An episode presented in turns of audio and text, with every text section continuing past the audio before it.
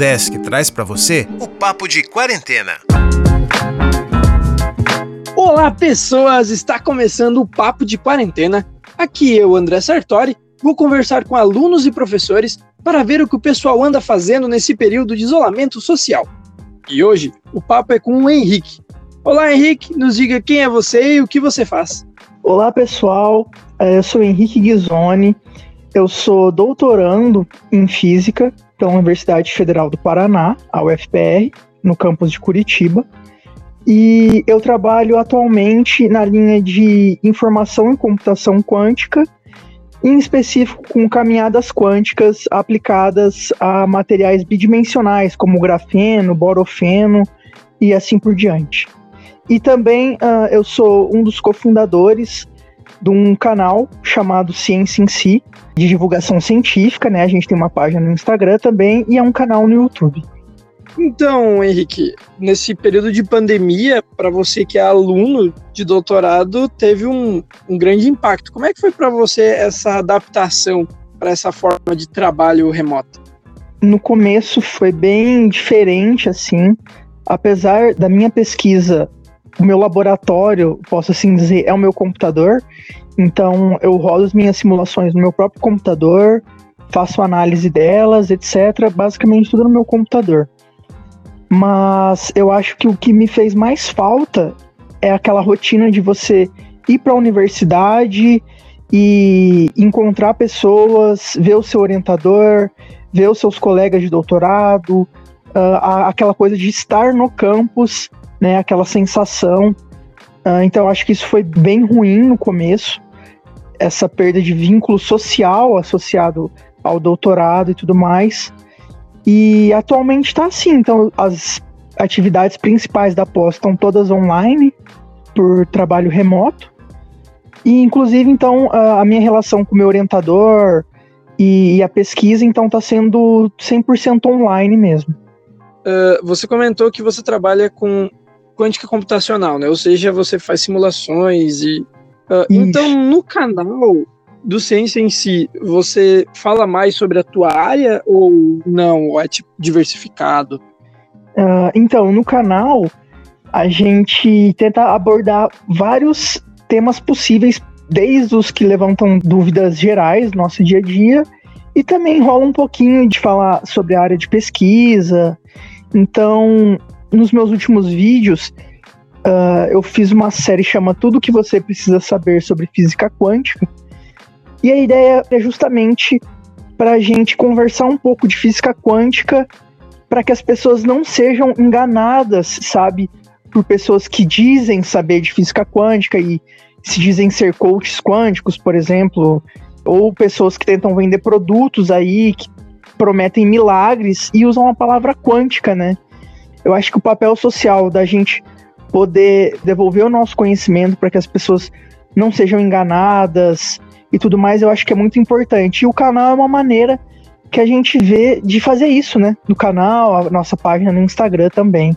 Eu vejo que é um grande problema que a gente está tendo, porque o charlatanismo está crescendo e está acontecendo umas coisas que eu nunca pensei que fosse acontecer. As pessoas estão envolvendo questões religiosas com física quântica, com crenças e tá virando uma salada que será que isso vai ter um fim? Porque é do jeito que está indo. Parece que às vezes a gente, principalmente como cientista, acho que a gente fica muito chateado a gente sente que retrocedeu, a sociedade retrocedeu, acho que em, em algumas coisas. Então, por exemplo, hoje a gente tem que falar novamente do porquê que a Terra não é plana, sabe? Coisas básicas. Ou falar, por exemplo, a importância da vacina. Falar também, por exemplo, o porquê que água com limão não mata o coronavírus. E, inclusive, isso entra também na parte de quântica, né? Como você disse. Então, tem pessoas que aplicam a palavra quântica para falar de Jesus quântico, cara, que eu, eu, olha, a primeira vez que eu vi isso, eu realmente fiquei em choque quando eu vi que tinha um, um livro chamado Jesus, Jesus Quântico. quântico. Tem essa, essa questão religiosa, Jesus Quântico, e tem aquela, aquela questão de pessoas falarem uh, daquele livro O Segredo, né? Da materialização dos seus pensamentos, e isso seria explicado por física quântica. E, e daí eles tentam usar conceitos da física quântica para tentar enganar as pessoas, né? Então eles falam que o seu pensamento, por ser quântico, ao ser enviado para o universo e etc., isso é, emanaria energia para o universo e o universo responderia isso com os seus desejos. Ou seja, uma maluquice total. É, eu gosto de enfatizar, sabe? Falar que, olha, não tem hoje em dia pesquisas associadas à física quântica e materialização de pensamentos ou física quântica e cura, por exemplo, que também é outra coisa que também tem que eles usam muito que é a cura quântica e reprogramação de DNA. Então eles falam que novamente, por seu pensamento ser quântico, você pode inclusive se curar. E, então não precisaria de remédio, não precisaria passar por cirurgias clínicas, tudo seria a base do pensamento quântico, sabe? E é interessante como as pessoas estão querendo refutar a ciência com opinião, né? Porque assim, eu acreditar numa coisa, uma questão religiosa, nunca foi um problema. O problema é eu querer Sim. usar conceitos científicos que são para outros fins, para ludibriar as pessoas. E as pessoas estão literalmente querendo dizer, não, mas eu acredito no que essa pessoa falou, então é o que importa para mim, né? Então, eu acho que a gente está entrando num, num, limbo assim que a gente não consegue mais mostrar para as pessoas que elas não estão indo pelo caminho certo porque elas só dizem, ah, eu não acredito. Inclusive, André, isso é, é muito preocupante. Tem até um vídeo no canal que o Hugo fez que chama A Ciência Não Liga para Sua Opinião.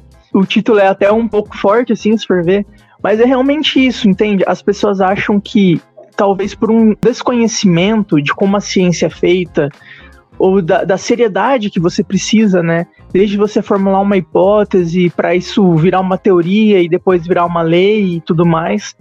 As pessoas acham que é simplesmente você refutar algo com opinião, como você disse. Então, se a gente vem lá e fala, olha, tal medicamento não é indicado para tal doença, né? Por exemplo, tal medicamento não é indicado para o combate ao Covid, ou pelo menos do ponto de vista científico, não tem nada comprovado ainda. Aí a pessoa fala assim: ah, mas eu acredito nisso.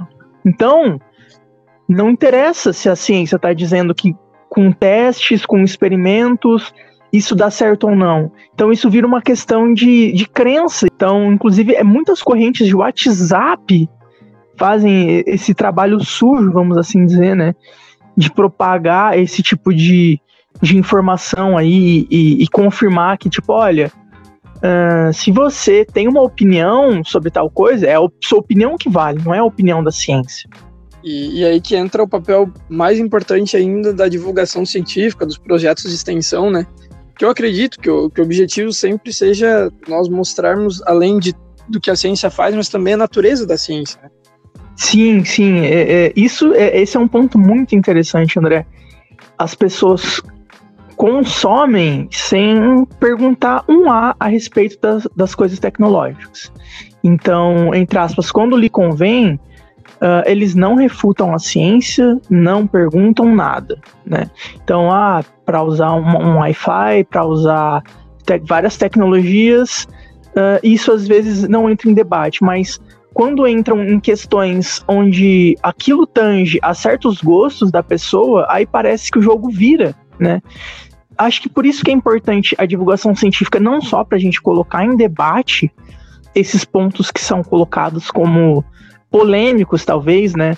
Polêmicas que, infelizmente, nem deveriam ser polêmicas, vamos assim dizer, como, por exemplo, se o homem foi à lua ou não, se a Terra é plana ou não, por que, que é importante a vacina, ou por que, que é importante coisas básicas, como lavar a mão, manter uma higiene, utilizar álcool em gel. E eu acho que a, divulgação científica ela vem contra toda aquela ideia de mostrar só o técnico também, né? É mostrar para a pessoa, mostrar para a sociedade que a ciência, apesar de ter às vezes termos difíceis e tudo mais, ela tá no nosso dia a dia e a gente pode explicar sempre de uma maneira mais tranquila, talvez, né? A gente não precisa entrar em jargões, em termos técnicos, para que a pessoa aprenda que, tipo, pô, não, verdade, eu preciso usar o em gel, pô, não, verdade, eu preciso lavar minha mão. Porque a gente, principalmente, está acostumado dentro da academia, às vezes está numa pós-graduação, quando a gente conversa entre a gente, que já é mestrando ou doutorando e tudo mais, a gente tende a usar termos técnicos, né? Mas para a sociedade, isso, isso não tem validade nenhuma. Não adianta nada eu querer falar em jargão, né? A gente tem que tentar trazer essa linguagem mais próxima e fazer com que assim as pessoas comecem a ver que a, a ciência está próxima da gente e, consequentemente, quererem consumir mais produtos da ciência, querer consumir mais, uh, por exemplo, podcasts aqui com consciência, ou consumir mais vídeos do YouTube, consumir mais coisas do Instagram e tudo mais. Quando o teu público não é, não faz parte desse meio, não faz nem sentido você ficar carregando o seu linguajar, até porque a pessoa só vai se afastar, né? Sendo que o objetivo não é nem esse. Mas, Henrique, a gente está chegando agora no, no final desse nosso papo e eu gostaria de, de deixar esse momento para você uh, deixar um recado para as pessoas ou mandar um abraço para quem você quiser e também que você deixe uma música para as pessoas que estão ouvindo essa nossa conversa. Eu gostaria de aproveitar esse espaço aqui para falar para os professores continuem lutando por um mundo melhor, por uma sociedade melhor. Acho que é, é uma maneira indiscutível de que a educação pode revolucionar uma sociedade, pode trazer sempre novos ares para a sociedade, né? E então meu recado é para os professores, para os profissionais da área, né, amigos da área, colegas da área. E gostaria de deixar a música que inclusive gerou um nome do, do nosso canal, da nossa página, que é a música do Gilberto Gil chamada A Ciência em Si, do álbum Quanta dele, que inclusive tem uma capa belíssima, que, que tem uma pegada associada à quântica também. E é isso, André. Eu gostaria de, de agradecer né, esse convite aqui do, do Consciência, o seu convite também, pessoal, para a gente poder discutir um pouco sobre questões que são extremamente importantes né, nesse, nesse momento de, de pandemia e tudo mais. Uh, inclusive lembrar que eu fiz o meu mestrado na UDESC, então é um prazer estar falando aqui com vocês duplamente. Né, sou, fui mestrando na, na UDESC, no campus CCT em Joinville, em Física. E, e é isso, né? Desejo para vocês muito sucesso nesse projeto. Achei muito legal essa iniciativa de vocês do podcast, inclusive esse papo com, com diversos diversas pessoas profissionais ligados à física, à ciência e divulgação científica. Então, muito obrigado, Henrique, e este foi o Papo de Quarentena, uma ação do programa de extensão Consciência da Udesc Joinville. Quer participar do programa? Manda uma mensagem pra gente lá nas redes sociais. É o Consciência Udesc, no Facebook e no Instagram. Até o próximo Papo de Quarentena. Se toda coincidência tende a que se entenda e toda lenda quer chegar aqui. A ciência não se aprende, a ciência aprende, a ciência em si.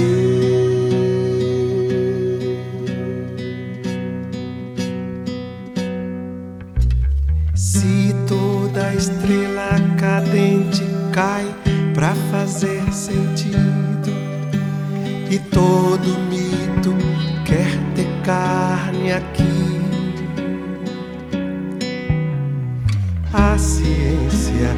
Não se ensina, a ciência insemina a ciência em si.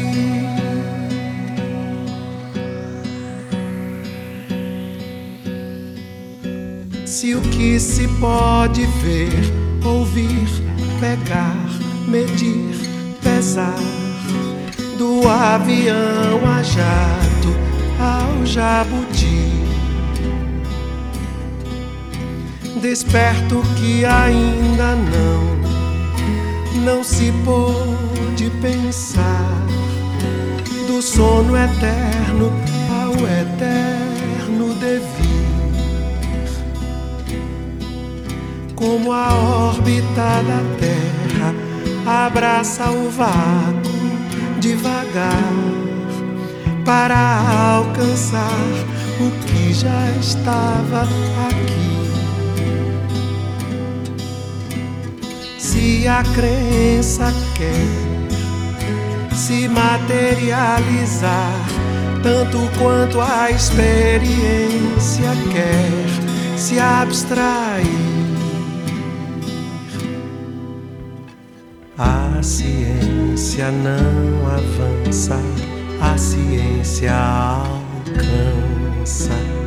a ciência em si.